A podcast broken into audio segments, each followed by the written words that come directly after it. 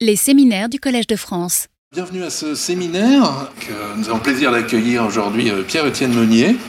Alors c'est quelqu'un qui a, qui a eu plusieurs vies déjà. Euh, donc ses travaux de, thèse et puis euh, d'après-thèse, notamment quand il était chercheur à l'INRIA, ont porté beaucoup sur des modèles de calcul, mais pas du genre euh, machine RAM, plutôt euh, inspirés par, euh, la nature, en particulier les automates cellulaires et, euh, des mécanismes de, euh, si j'ai bien compris.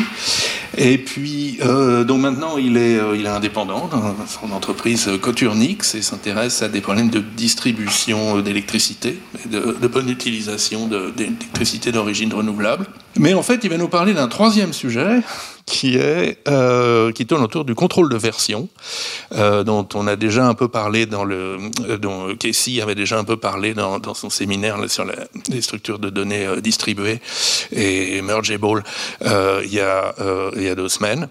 Et en particulier, donc, donc Pierre Etienne est le, le concepteur et l'auteur de Pijule, donc qui est un système de version de contrôle qui s'appuie sur des principes, une théorie du, du contrôle de version dont il va un peu nous parler, mais il y a aussi toute une J'espère qu'il nous en parlera un petit peu aussi. Merci.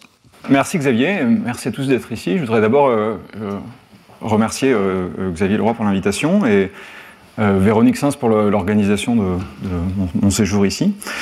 Donc effectivement, je vais vous parler d'un projet sur lequel je travaille depuis déjà quasiment dix ans, qui a été démarré avec une, discussion informelle avec, Florent Becker et qui maintenant est un projet logiciel qui est en production.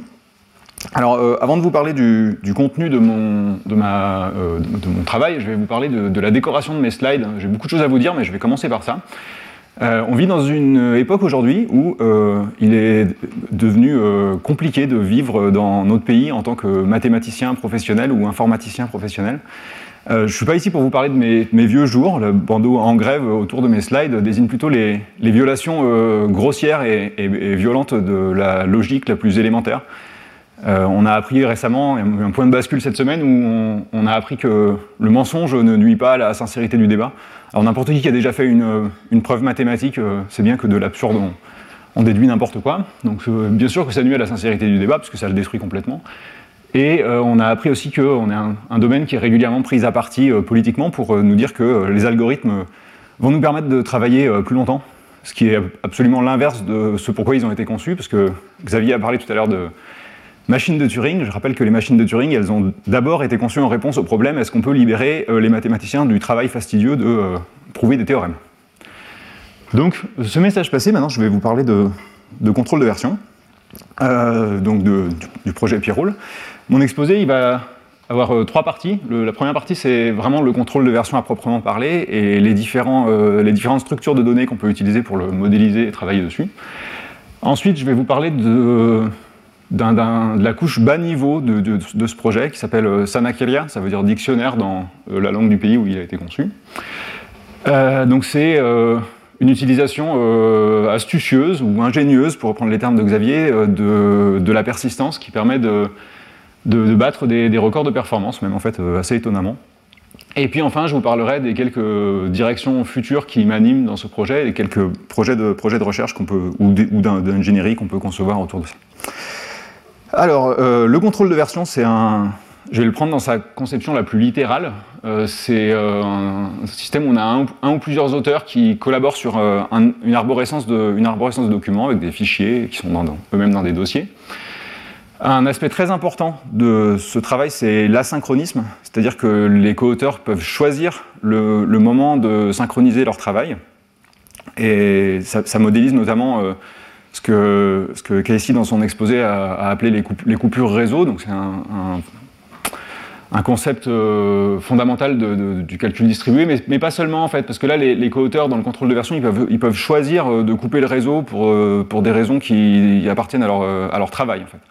C'est-à-dire qu'ils peuvent choisir de s'isoler pendant un petit moment pour tester une fonction dans un logiciel, ou euh, je, vais, aller assez loin dans le contrôle de version, ils peuvent euh, choisir de, rédiger des amendements sur un projet de loi avant de les voter. Et les amendements doivent être rédigés indépendamment les uns des autres. Un aspect fondamental du contrôle de version quand on travaille avec des humains, c'est les conflits, parce que c'est un peu la base de la civilisation, c'est la façon de résoudre les conflits entre nous. Donc les conflits d'édition, c'est quelque chose qui existe. Alors je ne vais pas vous proposer une solution à la résolution des conflits universels, sinon je ne serais pas ici, je serais plutôt en train de faire un exposé pour le prix Nobel de la paix. Mais donc je vais vous proposer en tout cas une modélisation modeste et, humble des conflits et de leur résolution, en tout cas des conflits d'édition. Et puis un autre aspect important du contrôle de version, alors ça, ça va surprendre euh, aucun des, spectateurs de, ce cours euh, depuis, qui ont suivi le cours de Xavier depuis le début, c'est la préservation de l'historique. on a besoin de, stocker euh, les, versions, les versions successives du travail pour pouvoir aller les regarder, parfois pour pouvoir faire une modification qui a, qui a trait sémantiquement à ce qui s'est passé dans, dans le passé. Euh, savoir qui a introduit euh, tel bug aussi, ou qui, l'a corrigé, ça, peut être important. Euh, parler, des, parler des licences aussi, des, différentes modifications, des licences logicielles, des différentes modifications qui ont été apportées à un projet, ça peut être le genre de, questions qu'on peut regarder. beaucoup de gens dans notre communauté, donc les gens qui font de l'informatique pratique, considèrent ce problème comme complètement résolu.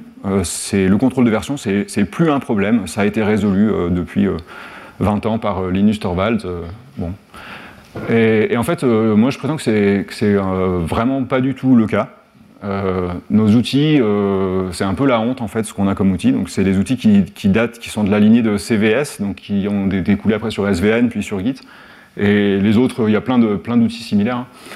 Un, aspect qui, je pense, devrait frapper n'importe qui, c'est qu'on a des outils qu'on prétend extraordinairement efficaces et pertinents pour éditer des documents, mais ils sont absolument utilisés par aucun non-programmeur. Euh, donc aujourd'hui on a euh, du matériel de cuisine qui est profilé par la NASA, on a des, casseroles euh, qui, sont dans des matériaux qui résistent à des températures martiennes, mais, mais par contre le contrôle de version c'est même pas utilisé pour éditer des, textes légaux quoi. Donc je pense que ça devrait être un peu la honte pour, pour nous en fait.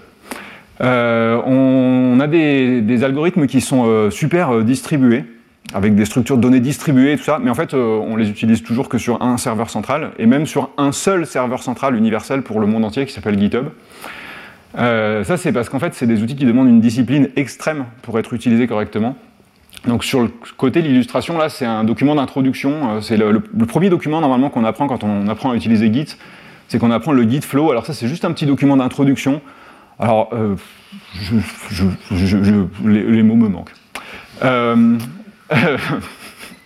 Et donc la conclusion, c'est qu'on gaspille un temps humain conséquent. Alors ça rejoint le deuxième slide de, mon exposé. Le temps humain, c'est un peu la ressource la plus, précieuse qu'on a sur Terre, parce que c'est la seule ressource qui à la fin est limitée. Hein. Euh, et, donc euh, l'objectif de l'algorithmique euh, depuis le début, c'est de résoudre ce problème-là et d'avoir plus de temps.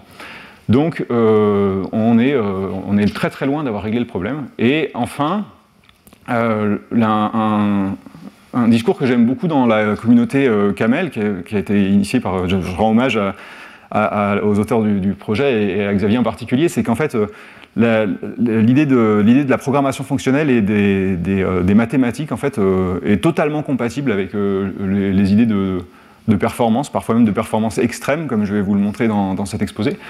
Et là, en fait, on, a un, souci encore dans le contrôle de version, c'est que les rares tentatives d'amélioration qui sont un peu basées sur des principes, euh, ne passe euh, vraiment pas à l'échelle. Alors Darks est un des projets notables qui a essayé de, faire ça, euh, mais qui, malgré des tentatives d'amélioration même récentes, ben, est toujours, toujours un peu dans une situation compliquée en termes de performance. Alors je vais passer un petit peu de, de, biblio pour introduire le, problème. Donc on a l'exposé de Casey Sivarama Krishnan de, il y a deux semaines qui montrait les MRDT. Alors je trouvais cet exposé absolument génial. Je trouve que l'idée de composer des types de, des structures de données euh, euh, distribuées, c'est quelque chose qui était euh, effectivement, c'est un le problème central peut-être de, des structures de données distribuées. Je trouve ça la façon, la façon de le résoudre et de faire des preuves dessus est géniale. Bon. L'idée c'est quoi? Son idée c'est de s'inspirer de Git, donc d'avoir des, versions, des versions de la structure de données et de regarder ces versions, de regarder leur ancêtre commun, de leur attacher un historique de regarder cet ancêtre commun et euh, de, les, fusionner euh, à partir de, cet ancêtre commun. Alors là, par exemple, dans son exemple, il avait la version initiale qui était juste un ensemble qui contenait euh, un seul élément, 1. En, vert, on a les modifications d'Alice, donc elle va rajouter 1. Bon, ça fait rien parce qu'il y avait déjà le 1 dans l'ensemble. Et en orange, Bob va en parallèle supprimer, supprimer l'élément 1. Et donc après, lui, il montre qu'on peut trouver des, fonctions qui permettent de raccommoder les morceaux pour, pour obtenir une version, pour, pour converger en fait, pour obtenir la même version des deux côtés chez Alice et chez Bob. Et alors, quelque chose qui m'a un peu manqué dans son exposé, c'est que L'inspiration de, de Git, déjà, elle m'a pas beaucoup parlé, parce que moi je considère que Git est un, outil qui est relativement cassé, en fait, qui ne marche pas très très bien. Euh, même si j'en suis un très grand fan par ailleurs, pour plein de raisons, mais en fait, les choses qui m'ont manqué, c'est que la fonction de fusion, elle doit, à mon avis, satisfaire des, propriétés. Euh, dans son cas, dans tous les exemples qu'il a montrés, euh, ces propriétés sont effectivement satisfaites. Alors, j'ai pas encore eu le temps d'aller lire ses papiers, donc je ne sais pas si c'est des choses qu'il qui impose effectivement. Mais euh, je pense qu'il y a deux propriétés en particulier qui sont absolument fondamentales pour faire des structures données distribuées. C'est l'associativité des changements, c'est-à-dire qu'on peut faire des, fusions intermédiaires. Euh, donc là, je vais, revenir un petit peu plus là-dessus dans les slides qui viennent, mais c'est une propriété qui, dit qu'en fait, on, peut, la fusion, c'est une opération qui doit être complètement transparente. Quoi. Ça ne doit pas affecter. Euh, c'est quelque chose qui est compatible avec le futur, avec le passé, euh, avec tout, en fait. Et l'autre opération, l'autre propriété qui me paraît intéressante, c'est la commutativité des changements. C'est-à-dire que tous les changements indépendants commutent. Alors là, on a un exemple où deux changements indépendants commutent. Mais en fait, euh, dans le contrôle de version tel que beaucoup de gens le conçoivent aujourd'hui, si Alice avait continué à faire un autre changement, même indépendant, même sur un autre élément de l'ensemble, euh, en fait, elle n'aurait pas pu réordonner euh, les deux changements. Alors que fondamentalement, il n'y a pas de raison. Enfin, si, ces changements peuvent commuter avec ceux de Bob, euh, ils peuvent aussi commuter entre eux s'ils ne touchent pas les mêmes éléments. Et puis, un point que je considère absolument fondamental, évidemment, et je ne suis pas le seul, c'est la complexité algorithmique. Alors, je, suis très, très impressionné par. J'ai été très impressionné justement par l'exposé de, de, Xavier, qui avait un grand taux sur à peu près tous les slides. Et, je trouve que le, mélange entre euh, la, rigueur de la définition euh, algébrique des, structures de données et euh, bah, la rigueur de la complexité algorithmique, je trouve que c'est un mélange qui, fait des étincelles depuis longtemps et qui est super important. Donc ça, c'est quelque chose qui m'a un peu manqué dans son exposé, parce que la fonction, ces fonctions de fusion, en fait, tous les exemples qu'il a montrés étaient en grand taux de la... taille de la structure complète. Et donc ça, pour du contrôle de version, c'est un peu gênant parce qu'on n'a pas envie d'avoir à regarder euh, l'intégralité. Si on a un énorme projet, par exemple, et qu'on a fait un tout petit, deux tout petits changements indépendants dessus, on n'a pas envie d'avoir à regarder euh, toute l'histoire ou euh, tous les fichiers pour savoir comment, appliquer les changements. je vais m'étendre un petit peu sur l'associativité. Alors l'associativité, je l'ai dit, c'est la possibilité de faire des fusions intermédiaires. Donc euh, là, je vais montrer deux diagrammes qui représentent euh, des, historiques de, contrôle de version. Donc on part d'une version euh, initiale sigma. En bas, on a Alice qui, produit une, nouvelle version A. Et en haut, on a Bob qui va produire deux versions consécutives, B puis C. Dans un cas, Alice, elle va fusionner la version C de Bob avec sa version A, en prenant sigma comme ancêtre commun.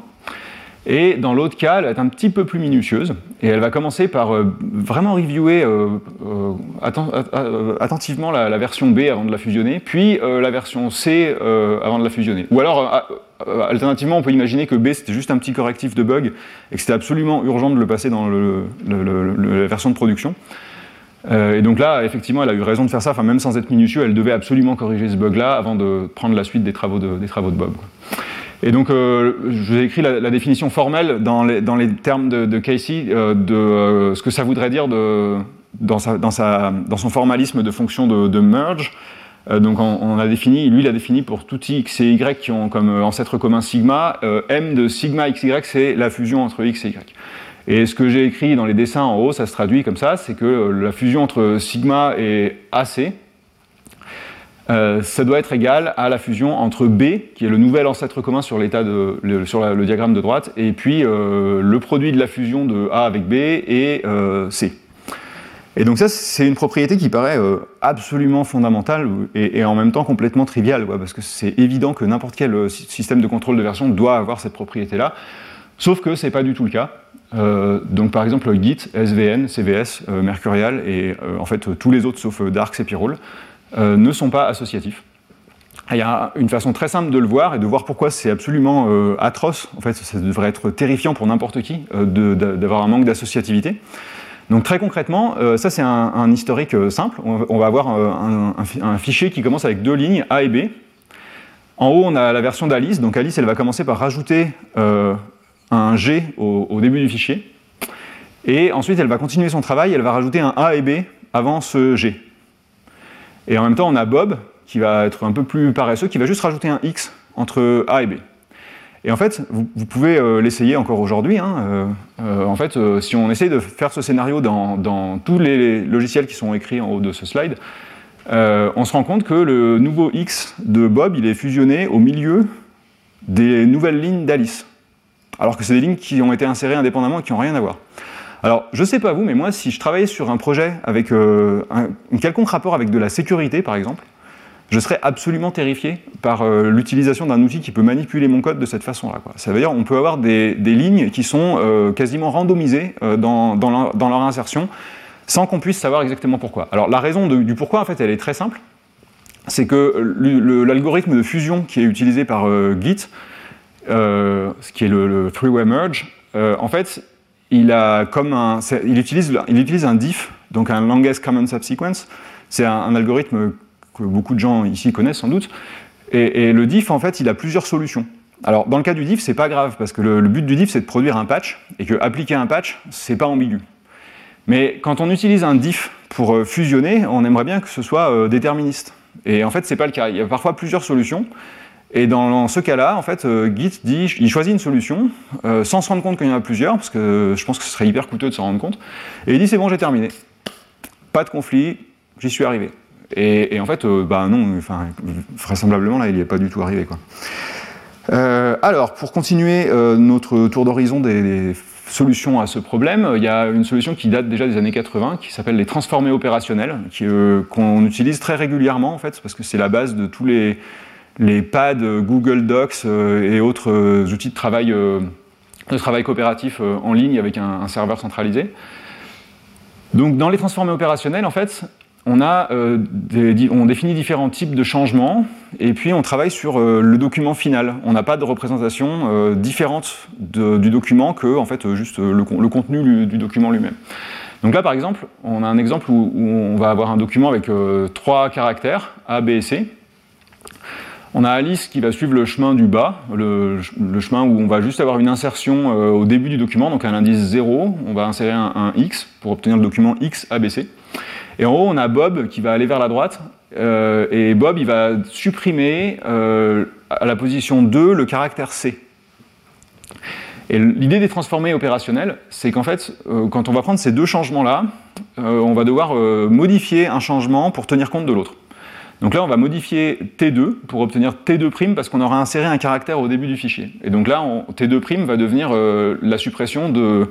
La suppression de... J'ai un pointeur en fait la suppression ici de, C à la position 3. Euh, donc T2', c'est un genre de T2 qui aurait été corrigé euh, par T1. Et de l'autre côté, dans l'autre chemin, euh, en fait, la modification T2, elle n'introduit aucun changement qui est susceptible d'altérer la modification T1, donc on peut appliquer T1 directement. Alors, ça c'est absolument euh, cauchemardesque à implémenter. Pourquoi? C'est parce qu'en fait, le nombre de preuves, le nombre de raisonnements qu'on doit faire pour, euh, implémenter un système comme ça correctement, il est quadratique en le nombre de types d'opérations. Donc là, j'ai montré deux types d'opérations, on aura déjà quatre preuves à faire. Euh, enfin, trois parce qu'il y en a un qui est symétrique, mais euh, et en fait, euh, quand on a un, outil d'édition un peu plus complet, euh, donc un Figma par exemple avec des tas de, dessins dans tous les sens, ou alors un Google Docs avec des tas d'opérations d'édition super compliquées, bah, en, fait, en fait, ça devient très rapidement ingérable et, c'est des outils qui sont, qui, sont, qui sont hyper durs en fait, à, écrire et les ingénieurs qui les ont conçus même rendent compte de ce problème. Euh, pour euh, résoudre ce problème, alors Casey a parlé d'un concept qui est, euh, que moi je trouve assez, génial, c'est de dire en fait on, va, plutôt que de, concevoir, de parler des, opérations et de modifier les opérations en fonction les unes des autres, on va définir des, structures de données de telle sorte que toutes les opérations qu'on définit dessus commutent. Et ça, c'est assez génial parce qu'en fait, ça, a l'air de résoudre, de rendre, de rendre, tout le monde content. Quoi. On s'intéresse plus uniquement aux, structures de données, en, fusionnant. Et on s'intéresse plus uniquement au changement. En fait, on s'intéresse aux deux en disant bah non, mais ce qui est, important, une structure de données, c'est pas pas dissociable de ces opérations. Et donc euh, on définit les deux en même temps pour que toutes les opérations qu'on définit sur ces structures de données commutent. Euh, donc c'est un concept qui, est, génial, qui a plein d'exemples euh, très naturels. Donc par exemple des compteurs avec juste l'incrémentation, c'est un, exemple qui est souvent le premier exemple qu'on rencontre quand on parle de CRDT, où Casey il a montré aussi des, ensembles, des ensembles avec juste l'insertion, ça, ça fonctionne très bien aussi. Parfois, on a besoin euh, d'opérations un peu plus subtiles. Et donc là, euh, la version plus subtile de ça, c'est de rajouter des tombstones ou des horloges de, de Lamport, euh, dont, Casey a, parlé longuement. Je ne vais, pas, vais pas donner plus de détails là-dessus. Et puis parfois, j'ai fait, fait, dans le naturel, dans le subtil, et maintenant je vais le faire dans la mauvaise foi. Quand on considère un dépôt guide complet, en fait, c'est un CRDT. alors, c'est pourquoi je dis que c'est de la mauvaise foi? Parce qu'en fait, en disant ça, on dit absolument rien. C'est-à-dire, on dit oui, on peut avoir un protocole de synchronisation qui permet de, cloner un dépôt. Mais en fait, quand on parle de CRDT, on s'intéresse à la fusion euh, entre des modifications.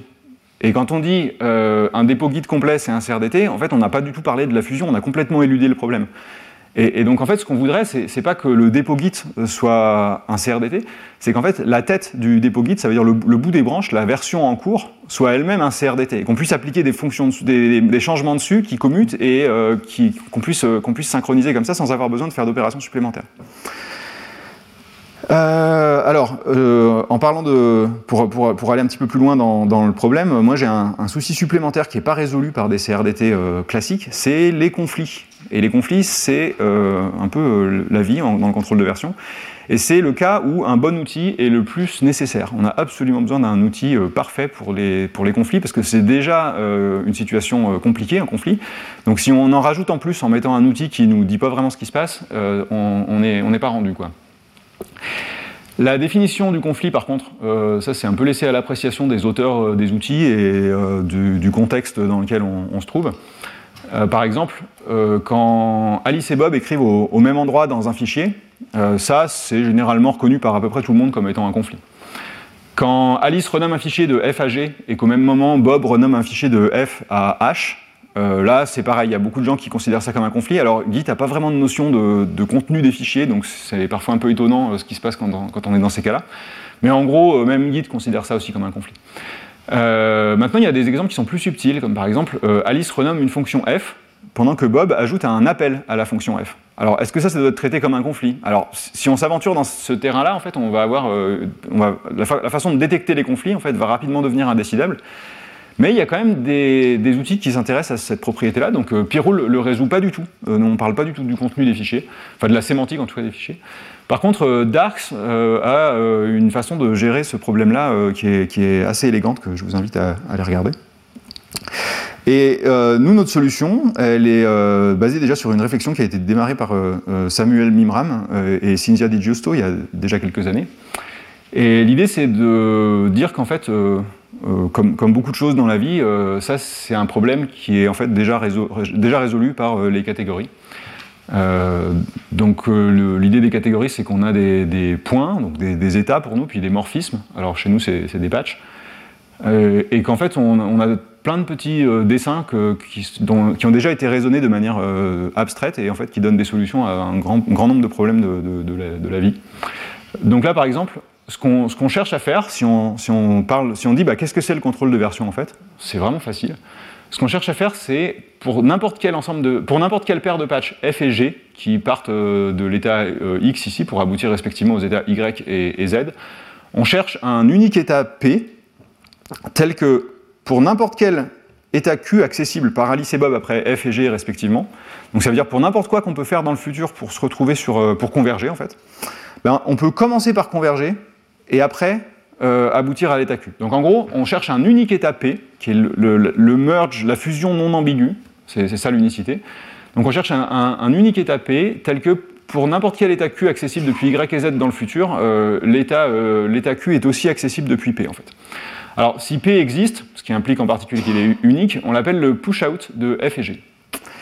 Et en fait, le problème principal de cette approche, c'est que le push-out, ça n'existe pas toujours. Et ça, c'est équivalent à dire que parfois, euh, il y a des conflits. Donc on a l'impression qu'on n'a pas beaucoup avancé, mais euh, les catégoriciens, en fait, ils ont un arsenal d'outils pour euh, aller plus loin en fait, dans les problèmes qui est assez hallucinant. Et, donc la question maintenant, ça devient, ils sont capables de reformuler les problèmes d'une façon qui, qui, moi, m'impressionne toujours. Et donc là, la question pour eux, ça devient simplement comment généraliser la représentation des états, donc là, X, Y, Z ou même P, pour que toutes les paires de patch aient toujours un push-out. Et donc la solution qui a été euh, amorcée, alors là c'est compliqué de dire exactement qu'est-ce qui vient des catégories puis qu'est-ce qui vient de moi en fait, mais, la solution qui a été amorcée par l'approche de, Mimram et Di c'était que les, états doivent être des graphes orientés où les sommets sont des octets ou des intervalles d'octets. Alors eux, ils disaient des lignes, mais bon, c'est pas très différent. Et les arêtes euh, représentent l'union de tous les ordres connus entre les sommets. C'est-à-dire que si on a une ligne qui était avant une autre dans un fichier, eh ben en fait, ça, ça veut dire que cette ligne-là, elle est euh, ordonnée par rapport à, la deuxième. Et donc, euh, bah, maintenant, je vais vous montrer des exemples de pourquoi ça fonctionne.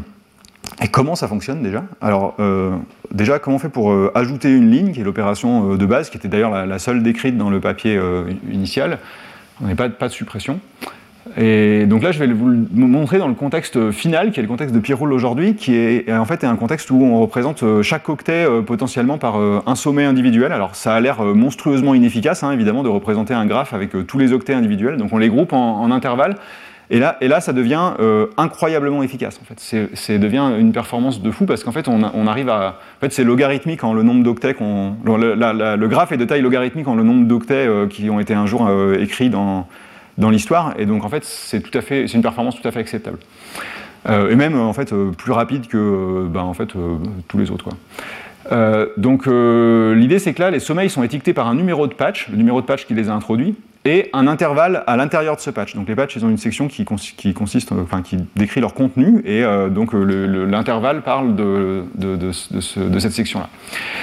Donc ici, on va commencer l'histoire à gauche ici, avec euh, un, dépôt, pardon, un dépôt qui contient euh, un, euh, un seul sommet, C0, avec un intervalle d'octets de, Un seul sommet introduit par C0 et qui contient les octets de 0 à n de, du, patch C0. Et on va vouloir rajouter m octets entre l'octet i et l'octet i-1 et l'octet i de ce, de ce sommet en fait. Donc la façon de faire ça, c'est qu'on va commencer par découper notre sommet en deux à la position i, pour on va obtenir un sommet euh, C0, 0i. Alors mes intervalles sont inclusifs à gauche et exclusifs à droite. Hein. Euh, et puis on va avoir un deuxième sommet euh, C0, i, n. Et très simplement, bah, maintenant on connaît la relation d'ordre entre les nouveaux octets qu'on veut ajouter, donc C1, 0m et les octets existants. Donc on va simplement introduire des arêtes pour dire dans quel ordre toutes ces, toutes ces choses-là doivent se passer. Euh, très bien. Donc euh, maintenant on peut, on peut supprimer des lignes. Alors supprimer des lignes, c'est un petit peu plus compliqué parce que pour des raisons euh, sur lesquelles je ne vais pas m'étendre, mais que Casey a un, peu évoqué, on ne peut pas simplement les, virer du, les virer du graphe. Euh, parce que, euh, ben, en fait, je, vais, vous montrer que si on les enlève du graphe, en fait, après, on se retrouve dans une situation où on ne peut pas gérer des conflits correctement. Donc là, l'idée, c'est quoi? C'est que euh, on part de, l'état sur lequel on a abouti dans le slide précédent, et maintenant, on veut virer des octets qui sont à cheval en fait sur le, sommet du haut, la C00i, et le sommet du milieu, C10m. Alors pour faire ça, on va recommencer à découper des sommets. On commence par découper le premier sommet C00i euh, à la position J, et on découpe le deuxième sommet euh, euh, C1 0m à la position K, et donc ça nous donne ces, deux nouveaux sommets là-bas. Et pour marquer la suppression, on, va, simplement marquer les arêtes comme supprimés et non les sommets.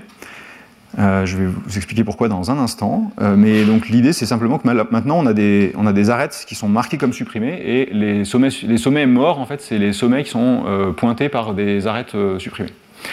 Donc ça veut dire qu'on doit en particulier ajouter ce bit-là de suppression dans les étiquettes des arêtes. et en fait, un truc qui est, dont je suis assez fier, en fait, c'est que en fait, c'est tout. En fait, ça suffit. Ces deux opérations-là, ça suffit pour euh, décrire euh, toutes les opérations qu'on peut faire sur, euh, sur, ces graphes, et ça suffit pour faire un système de contrôle de version qui, ma foi, est utilisé pour se développer lui-même. Par exemple, on n'utilise que Pyroll pour écrire Pyroll depuis déjà quelques années. Et donc les deux types de changements, c'est ajouter un sommet qui est en fait un intervalle d'octets dans un contexte, donc les sommets qui sont autour, de, avant et après et changer l'étiquette d'une arête. Et pourquoi cette chose-là, ça permet de résoudre les conflits? Euh, bah D'abord, il faut définir ce que c'est qu'un conflit sur ces graphes. Euh, et d'abord, pour ça, il faut définir ce que c'est des sommets euh, morts et vivants. Donc les sommets vivants, c'est les sommets dont toutes les arêtes entrantes sont vivantes. Et les sommets morts, c'est les sommets dont toutes les arêtes entrantes sont mortes. Et ça laisse évidemment d'autres sommets qui ont un mélange d'arêtes vivantes et d'arêtes mortes, et ceux-là, on les appelle les zombies. Et donc un graphe, on dit qu'un graphe est sans conflit, si et seulement si il n'a aucun zombie, et ses sommets vivants sont totalement ordonnés. Donc il y, a des cas de conflit, ça laisse des cas de conflit qui sont quand même bizarres. Hein. On, peut avoir des, on peut avoir des conflits avec des graphes euh, qui sont cycliques dans ce, dans ce modèle-là. Euh, on peut avoir évidemment, c'est assez facile, des sommets qui sont euh, non ordonnés mais sans, sans, aucune arête ou sans aucun chemin entre eux. Et puis, puis bon, bah, les zombies, c'est des, cas où, il y a un, conflit aussi. Mais donc je vais, vous montrer des exemples de, conflits et de comment est-ce qu'on les représente. Alors ça, c'est un conflit très simple euh, c'est en fait un, conflit d'ordre. C'est quand deux personnes écrivent au même endroit dans un fichier. C'est peut-être la, chose la plus basique qu'on peut imaginer comme euh, définition de conflit. Donc euh, en, haut, on a Alice qui va introduire un sommet D qui est ici, entre A et B. Et en bas, on a Bob qui introduit un sommet E aussi entre A et B. Alors, je vous ai passé les, histoires d'intervalles de, d'octets. En fait, c'est un petit peu plus compliqué que ça, mais on ne va pas, pas s'apesantir là-dessus. Et quand on fusionne les deux changements, bah, en fait, c'est super facile. Euh, on obtient le, graphe qui est ici. Donc, on a rajouté un sommet E avec les bonnes arêtes et puis un sommet D avec les bonnes arêtes. Et, là, on constate que déjà, il y, a, un problème, c'est que dans ou un problème qui est en même temps une propriété intéressante, mais dans, dans Pierrot, en fait, les les conflits, c'est jamais un échec d'une fusion les conflits, en fait, on peut toujours appliquer les patchs, pourvu qu'on ait les bonnes dépendances, on peut toujours appliquer tous les patchs, et en fait, après, on doit faire du travail supplémentaire pour, euh, pour euh, trouver les conflits. Et ça, c'est un changement radical par rapport à tous les systèmes de contrôle de version précédents, euh, y compris Darks, d'ailleurs, qui doit faire un travail monstrueux, en fait, pour chercher les conflits, qui est les sources de problèmes de performance principaux. Et, en fait, Git, pareil, Git doit... doit euh, en fait, euh, la, fusion les conflits dans Git, c'est aussi un, échec de la fusion, euh, donc c'est la, même chose. Et là, en fait, non, il n'y a jamais d'échec de, fusion. On peut toujours appliquer tous les patchs qu'on veut, mais en fait, il faut faire du travail supplémentaire après pour aller chercher les, conflits et dire oui.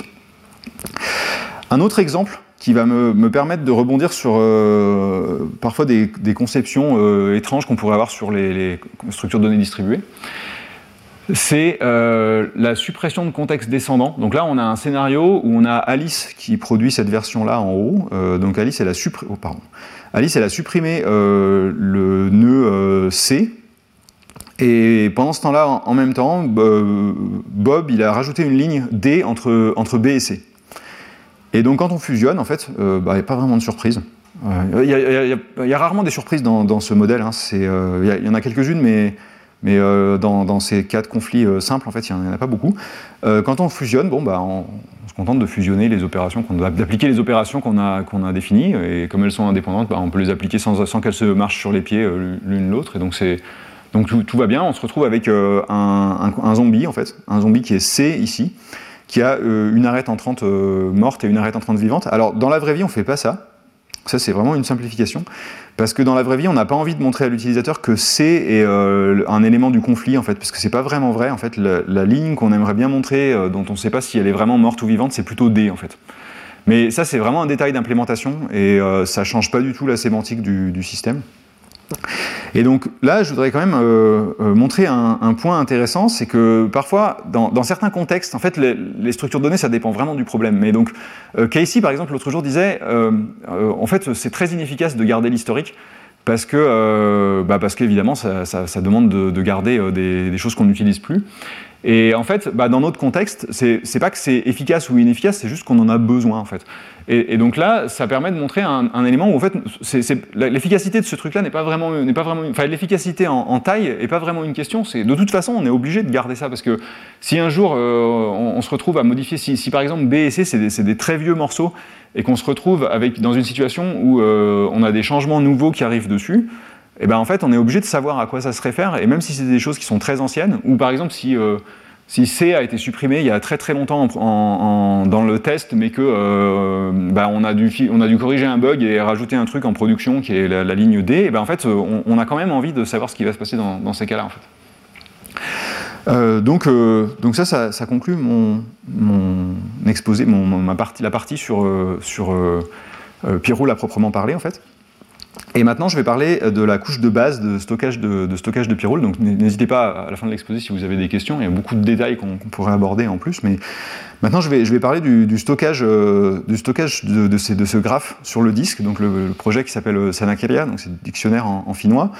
et, en fait, c'est un dictionnaire qui. Donc là, là je, voudrais, encore une fois rendre hommage à la, la communauté Camel qui est à l'origine de ces idées-là, l'idée qu'en fait euh, bah, on peut avoir une définition rigoureuse et propre de structure de données, et puis euh, en même temps euh, garantir jamais pire que la moitié de la performance de C.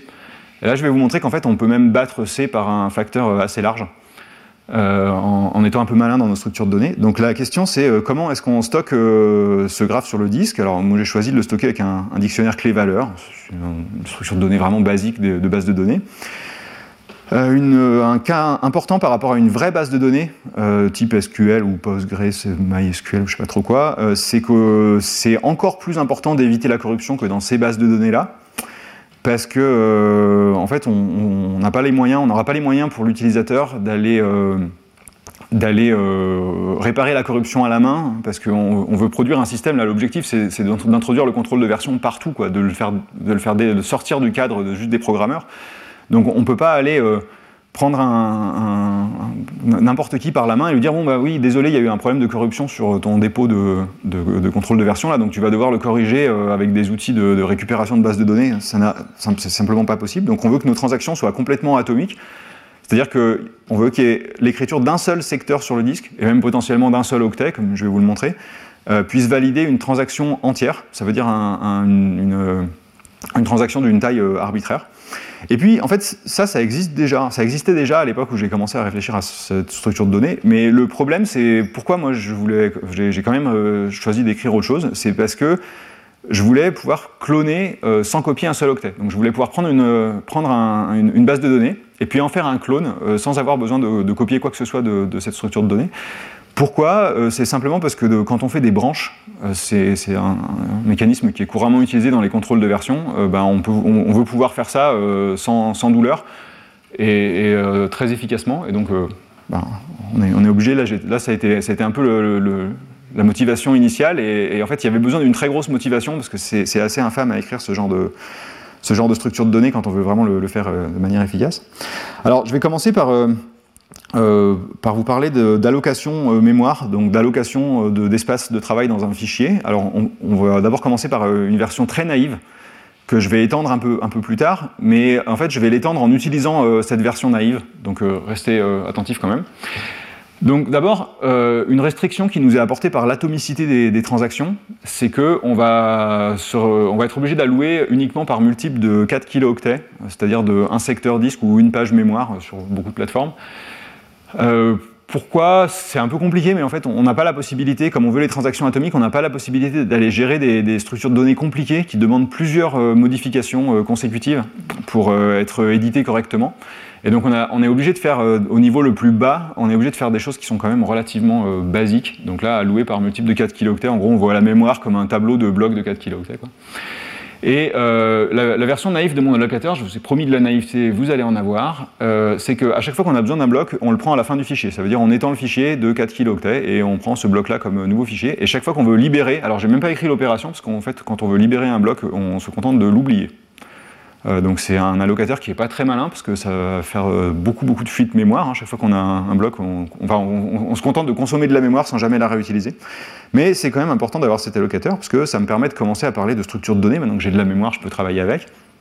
Et on va revenir sur l'allocateur après. Donc euh, il y a une structure de données qui est persistante, euh, qu'on peut implémenter comme persistante, euh, et qui, que je trouve absolument fascinante, d'une élégance qui se retrouve rarement ailleurs, c'est les, les B-trees. Alors les B-trees, ça a été inventé initialement pour des opérations sur disque, donc ça paraît particulièrement adapté à notre cas, mais elle dépasse un peu ça parce que je trouve que son élégance dépasse en tout cas assez largement cette utilisation initiale. Donc dans les B-trees, on a des nœuds qui ont une capacité euh, données fixées à l'avance. Donc ici, euh, pour simplifier les dessins, j'ai mis une capacité de, 2. En vrai, dans Pyroul, c'est plutôt une capacité de plusieurs centaines, genre 512, un truc comme ça. Et les euh, nœuds, ils, sont toujours, ils ont l'invariant qui sont toujours au moins à, moitié, à moitié plein, en fait, pour des questions de, compacité de la structure de données. L'insertion, elle se fait toujours au niveau des feuilles. Donc si un élément n'est pas déjà dans l'arbre, il existe toujours une feuille où on peut, où on peut insérer. Alors ça, c'est pas complètement évident, mais c'est pas non plus très difficile. Et donc là, par exemple, je vais insérer l'élément 5 dans la feuille du milieu, là, la feuille, la feuille 4, 4, 6, je vais insérer l'élément 5 ici, en fait. Et euh, il se trouve que cette feuille, elle est déjà à capacité. Donc elle a déjà deux éléments, c'est le maximum. Et eh ben, on n'a pas le droit de le, rajouter. Donc qu'est-ce qu'on fait? On, fait on coupe la feuille en deux. Euh, les éléments les plus petits, on les met dans la feuille de gauche. Les plus grands, on les met dans la feuille de droite. Et puis euh, on prend l'élément du milieu, qui n'est pas forcément celui qu'on veut insérer, mais bon, ici c'est le cas. Et on prend l'élément du milieu et puis on l'insère dans le, dans le parent en fait. Donc là, on va, on va recommencer récursivement. On, on va insérer l'élément 5 avec maintenant deux enfants dans, euh, dans euh, la feuille 3,7 euh, qui est, la racine. Et la conséquence de ça, c'est que la feuille 3,7 doit éclater et on se retrouve avec une nouvelle racine qui contient juste un élément 5. Donc j'ai dit oui que les nœuds étaient toujours à moitié remplis. Bon, il y a une exception pour la racine, hein, évidemment, parce qu'au début, par exemple, quand on a inséré un seul élément, bah, elle n'est pas forcément remplie. Et, donc pourquoi je trouve que ça, c'est complètement magique, alors que ça paraît complètement simple et basique C'est parce qu'en fait, l'équilibre de l'arbre, il est garanti par le fait que la seule façon d'augmenter sa profondeur, c'est euh, de faire éclater la racine. Et donc ça, ça garantit mécaniquement, sans avoir besoin de faire quoi que ce soit d'autre, que euh, tous les chemins sont toujours de la même longueur. Donc on a, moi je trouve ça, je trouve, ça, je trouve ça fabuleux. Enfin, c'est une astuce qui est, qui est, euh, qui est presque magique en fait, et, parce que c'est d'une simplicité confondante. Et, donc l'idée là, c'est que pourquoi c'est encore plus magique que ça en a l'air?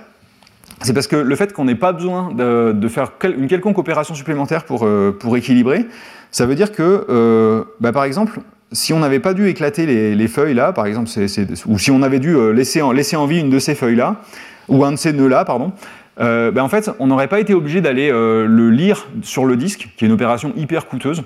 Euh, on n'aurait pas été obligé de le lire sur le disque pour aller bricoler dedans et faire des modifications pour euh, rééquilibrer. En fait, on peut rééquilibrer en ayant besoin de lire un nombre de, un nombre de nœuds euh, absolument ridicule. En fait, on n'a jamais besoin de lire plus que le nœud qu'on est en train d'éditer maintenant. Et, donc ça, c'est génial. Je trouve, ça trop bien. Bref. Alors, euh, dans Sanakelia, on va, pour garantir la transactionnalité, l'atomicité des transactions, on va jamais modifier l'état qui provient d'une transaction précédente. Alors, pour, l'instant, j'imagine que la, notion de qu'est-ce que c'est qu'une transaction, n'est pas forcément hyper clair, mais ça va, l'être dans le slide suivant. Euh, donc, dans Sanakelia, on modifie jamais l'état d'une transaction précédente. Donc là, c'est tout à fait euh, une structure de données qui est relativement, relativement persistante, dans le sens où évidemment dans, les, détails, euh, dans euh, crados et, euh, piétons de, l'implémentation, c'est pas tout à fait comme ça, mais en, vrai, disons que à l'intérieur des, des blocs, c'est pas vraiment persistant. Mais, en fait, la structure globale, elle est persistante dans le sens où on va jamais modifier, ce qui nous vient d'une transaction précédente. Et par contre, bah, ce qu'on fait dans la transaction courante, ça, on peut faire un, peu ce qu'on veut et on s'en prive pas vraiment. Et donc, ce qui va se passer, c'est qu'à chaque fois qu'on veut modifier un bloc, on va commencer par le copier, et après on va le modifier. Et là, quand on commence à dire ça, si on suit les, euh, livres d'algorithmique euh, antiques de, Xavier, euh, ben, en fait, ça veut dire qu'on va se dire, oulala, mais ça va coûter super cher, parce qu'on va commencer à regarder le détail de toutes les opérations. Et, en fait, quand on prend un peu de recul et qu'on dit, ben non, non, nous, vous voulez vraiment de la persistance, là. donc on va, on va pas regarder le détail des opérations, eh ben, eh ben, on se rend compte que en fait, ça coûte, ça coûte rien en fait. En fait, c'est quasiment gratuit parce que quand on se retrouve à devoir euh, modifier un nœud, euh, eh ben, en fait, avant de le modifier et avant de le copier et d'en faire un clone dans la mémoire, on a déjà dû le charger, sur le, le charger depuis le disque. Et ça, c'est une opération qui est tellement incroyablement coûteuse par rapport à la lecture euh, d'une page qui se trouve déjà dans le cache que en fait, euh, en fait, on a déjà perdu quand on a fait ça. Donc euh, à la fin, un copier, même si on voulait le copier dix fois, à la limite, euh, ça serait complètement un dollar par rapport au coût énorme d'aller charger la page depuis le, disque. Donc en fait, c'est en fait, une opération qui est gratuite. Donc ça, c'est assez génial. On a de la persistance sans aucun compromis, ou quasiment sans aucun compromis de performance. et donc là, pour, pour garantir l'atomicité des transactions, euh, la façon de faire ça, c'est qu'on commence le fichier avec euh, un certain nombre de blocs de 4 kilooctets qui euh, chacun pointe vers un, un, Et donc chaque fois qu'on démarre une nouvelle transaction, on clone le bloc précédent et, on, On commence, à, on commence à partir de là, on clone le, bloc précédent dans la plus ancienne transaction, donc on écrase la plus ancienne transaction et on rajoute, c'est un, tableau, un tableau circulaire en fait, euh, et, en fait, la bascule de transaction, donc la validation d'une transaction, elle se fait au moment où on met à jour le premier octet du fichier. Donc je vous avais, je vous avais donné la contrainte que 4, il, fallait, il fallait que ça se fasse en moins de 4 kilooctets, bah là je pense qu'on est dedans, euh, parce qu'on fait en juste un octet. Euh, en vrai c'est un peu plus, 8 octets, mais bon, c'est pareil au, niveau du disque dur. chaque nouvelle transaction remplace la plus ancienne, et il y a une propriété de plus qu'on peut avoir là-dessus, c'est que les transactions en écriture ne bloquent pas la lecture, et donc ça, parfois, on, pourrait penser, oui, la persistance, c'est un peu une histoire de, d'esthétique avec des gens qui ont fait un peu trop de maths dans leur vie, etc. Mais en fait, là, non. Là, c'est simplement euh, absolument crucial parce que quand on a une base de données, on veut qu'on ait plusieurs, euh, on veut pouvoir avoir plusieurs euh, transactions en lecture en même temps que des transactions en écriture et qu'il n'y ait aucun blocage de ça. Donc il y a quand même un mécanisme de synchronisation parce qu'un lecteur, une transaction lecture, elle ne peut pas survivre à plus que n-1 transactions en écriture quand on a un fichier avec n blocs au début. Mais euh, en fait, euh, comme les transactions en, écriture, elles sont souvent beaucoup plus longues que les transactions en lecture, euh, bah, finalement, en fait, il n'y a pas vraiment, en pratique, on ne constate pas vraiment de, blocage là-dessus. maintenant, on peut continuer avec un, allocateur un petit peu plus malin que je vous avais promis au début. Donc en fait, on peut utiliser un B-tree, maintenant qu'on les a, on peut utiliser un B-tree pour euh, faire un allocateur plus malin. Alors le problème c'est qu'on ne peut pas utiliser un B-tree euh, qui utiliserait lui-même un allocateur basé sur des B-trees, parce qu'on aurait euh, assez rapidement des, boucles de, raisonnement. Mais donc on va utiliser l'allocateur naïf qu'on a, démarré au départ, et on va réécrire notre B-tree. Alors avec de la programmation fonctionnelle c'est assez indolore, hein, parce qu'on on a de la générosité, donc on peut faire un peu ce qu'on veut. Et, donc là, pour faire cet allocateur, on va commencer par distinguer euh, deux types de blocs libres. On a les blocs qui sont alloués dans la transaction en cours qui ont été libérés ensuite. Donc eux, on peut les réallouer et réécrire dedans parce qu'on on en est propriétaire. Et puis on a les blocs qui ont été libérés par la transaction en cours, mais qui nous viennent d'une transaction précédente. Donc potentiellement, on a encore des, transactions qui sont en train de lire euh, ce bloc-là et on n'a pas le droit d'écrire dedans. Et euh, en fait, à la fin des transactions, on se contente de stocker les blocs libres euh, dans un B-tree euh, en utilisant l'allocateur naïf. Et au début des transactions, on charge les blocs libres en mémoire et puis après, on travaille, on travaille avec ça. pour finir sur cette structure de données, comment est-ce qu'on fait le dernier point de mon, de mon cahier des charges, là, le clone sans copie? Alors, la complication fondamentale de cette idée, c'est que le comptage de référence, donc on va faire un comptage de référence, ça veut dire au moment où on va vouloir euh, cloner, on va juste incrémenter euh, le comptage de, euh, de, la racine de, notre B-tree. Mais la complication, c'est que le comptage, il doit être lui aussi atomique. Donc il n'est par exemple pas question d'écrire le numéro de compte dans, le, bloc de, racine du B-tree. Pourquoi? Bah, C'est parce qu'en fait, on va devoir, après, quand on édite l'arbre, on va devoir propager les comptages de référence récursivement au niveau du dessous qui sont euh, potentiellement euh, référencés déjà par d'autres transactions, ou même à un moment, si on veut annuler notre transaction de manière atomique, eh ben, on ne va pas aller s'amuser à aller euh, décrémenter le comptage de référence de, tous, les, blocs qu'on a modifiés. Donc ça, c'est complètement hors de question. Déjà, on n'a pas le droit, on peut pas, on s'interdit complètement. En fait, on ne peut pas du tout écrire, écrire le, comptage de référence, la valeur du comptage sur, sur les blocs qu'on compte. Donc c'est pour ça qu'en fait, on utilise à la place un B-tree, encore une fois, qui associe l'adresse du bloc à son compte. Et donc il y a un B-tree par transaction, et donc ça, ça se passe très bien, parce que pour cloner, en fait, il suffit d'aller euh, modifier, euh, modifier le B-tree, il suffit de changer cette valeur-là. Euh, ça, je l'ai dit, quand on, édite un arbre, on propage récursivement le comptage. Alors ça, c'est plein de petits détails un peu compliqués, c'est un peu, l'horreur. Ce, projet a, pris des années à être débugué correctement, parce que bon, débugger un allocateur mémoire, des, gens, ici qui savent de quoi je parle, débloquer, débugger un allocateur mémoire, c'est pas drôle. Euh, et puis, euh, il y a quand même une petite remarque que je voudrais faire, c'est que dans, ce cas, on a des transactions euh, du passé qui référencent des blocs qui sont aussi référencés par la transaction actuelle. Mais ça, ça compte pas comme du comptage de référence. C'est-à-dire, on peut avoir plusieurs transactions qui référencent le même bloc, mais le, comptage de référence, il sera toujours égal à 1 pour ce bloc-là. Quand on parle de comptage de référence ici, on, ça concerne que les blocs qui sont clonés au sein, au sein d'une seule transaction. Et donc, donc euh, bah, finalement, on arrive, à, un système qui fonctionne plutôt pas mal et euh, qui fonctionne tellement bien en fait qu'il euh, arrive à battre à peu près tout le monde en, performance. Donc ça, c'est la performance en écriture. la courbe orange, qui est, la référence, c'est l'implémentation des B-trees dans la bibliothèque standard de Rust. Donc c'est un objectif complètement inatteignable parce que c'est des gens qui n'écrivent pas de structure de données sur le disque et qui ne les lisent pas. Donc nous, déjà, on va devoir lire et écrire sur le disque, donc déjà, on est foutu, on dépassera jamais ça. Donc ça, c'est déjà une, référence de base pour dire on ne pourra pas faire mieux. Euh, mais quand même, on fait pas mal parce que euh, la courbe en, vert là, c'est euh, la bibliothèque de dictionnaire clé-valeur la plus rapide qui est écrite en C. Donc elle n'a pas de clone et de comptage de référence. Mais pour autant, elle est deux fois plus lente que cette bibliothèque-là qui est écrite en, Rust. Et, en rouge, alors ça c'est à titre de comparaison. En rouge, c'est l'état de l'art de ce qui existe en, en base de données. Euh, alors pourquoi c'est l'état de l'art? C'est l'état de l'art académique, c'est-à-dire que c'est une bibliothèque que je trouve euh, géniale. C'est une, une, une, structure de données qui est complètement euh, sans verrou, il n'y a, pas de synchronisation, euh, c'est totalement log-free en fait. Et, ça, permet de, ça permet de par exemple, l'auteur de cette bibliothèque, il la teste sur des machines énormes, des trucs avec des centaines de processeurs. Et il euh, n'y a, jamais de, conflit, tout se passe bien et il arrive à éditer correctement. Alors euh, c'est quand même euh, le, prix à payer, c'est que bon, comme c'est encore un prototype de recherche, c'est hyper lent. Hein, il faudrait, j'avais calculé que je crois qu'il fallait, il fallait 150 processeurs pour que ça commence à devenir rentable par rapport à simplement utiliser Sonakiria de manière séquentielle.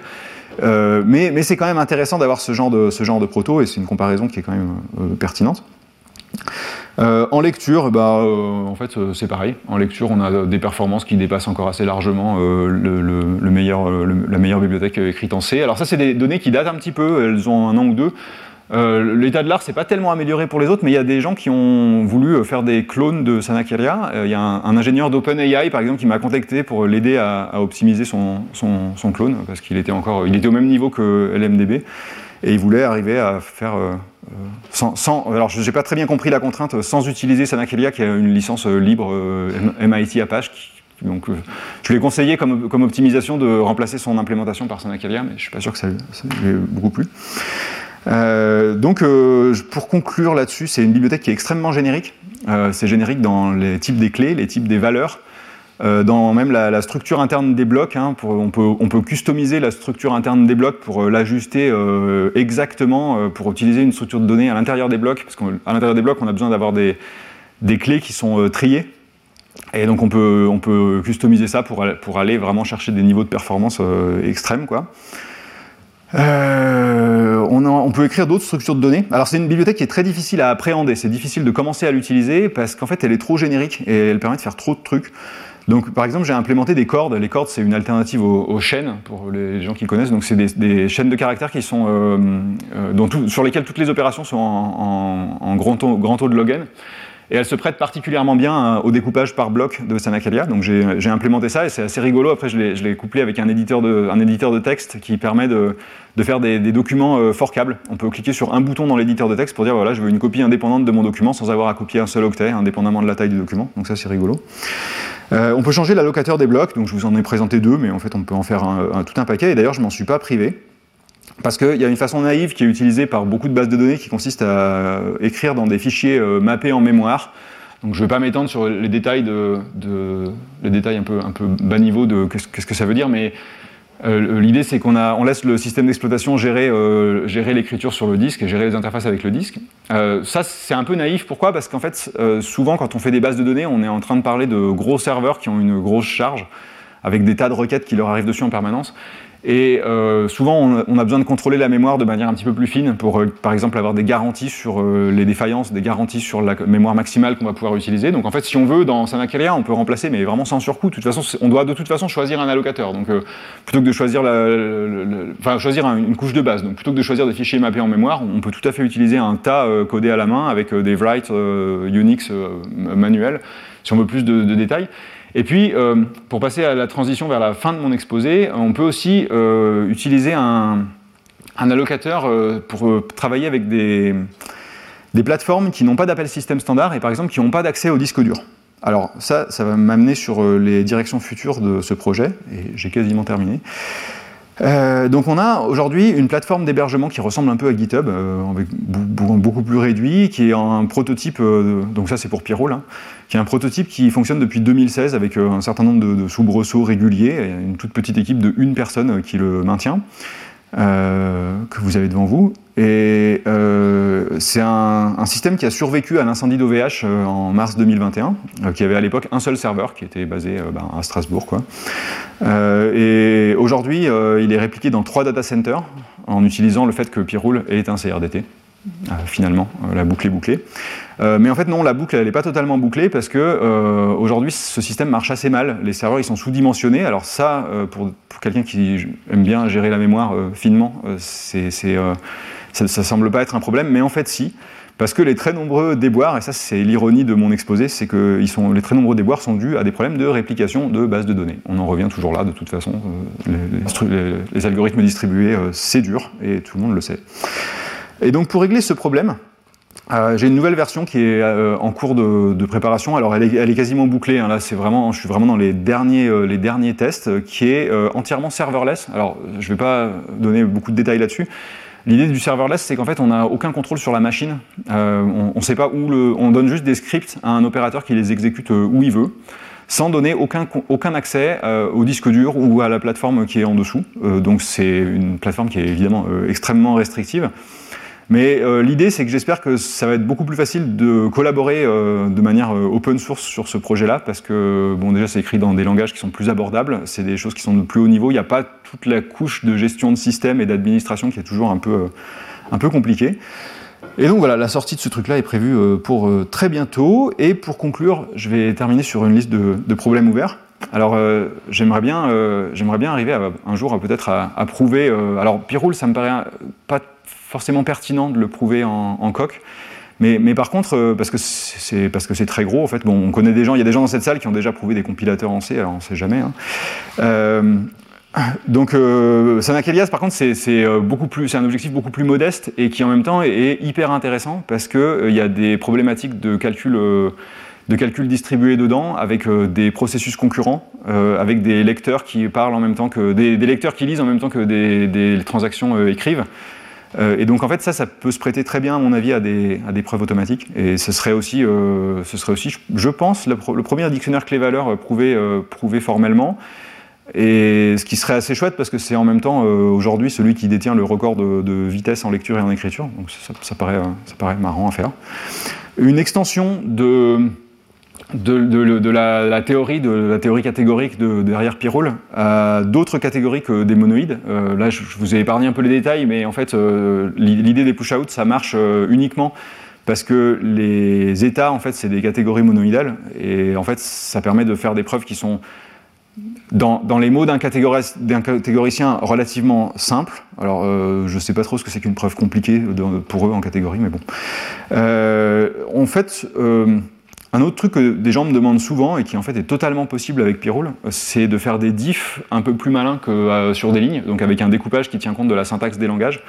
Aujourd'hui, j'ai deux types de diffs dans Pyroul. J'ai des diffs qui marchent sur des, euh, documents de texte avec un découpage en ligne et des diffs qui marchent sur des fichiers binaires. Parce que j'en ai pas trop parlé, mais en fait, Pyroul permet, euh, en découplant la partie opérationnelle des patchs du contenu, en fait, ça permet de parler de fichiers absolument énormes euh, en un espace qui est logarithmique, en une description qui est logarithmique en la taille du fichier. Donc ça permet d'envoyer des, nouvelles versions de, documents euh, sans envoyer vraiment le document. Euh, et donc par exemple pour des gens qui font du jeu vidéo, qui aujourd'hui peuvent pas utiliser Git parce que bah, ça, ne passe pas du tout à l'échelle pour eux, bah, en fait ils pourraient utiliser Pyroul parce que en fait ils n'ont pas besoin de passer leur vie à télécharger des vieilles versions. Euh, un problème qui est plutôt un problème d'ingénierie, là, parce que les, fichiers, les, formats sont déjà prêts, c'est d'archiver des vieux morceaux du graphe. Donc euh, j'ai fait une petite allusion à l'exposé de, Casey en disant que, ben, en fait, on avait envie de garder les, vieux trucs. Mais euh, on a envie de les garder, mais quand même de les mettre au grenier, quoi, pour pas être toujours parasité par ça. En particulier, on a envie de les garder de manière compressée.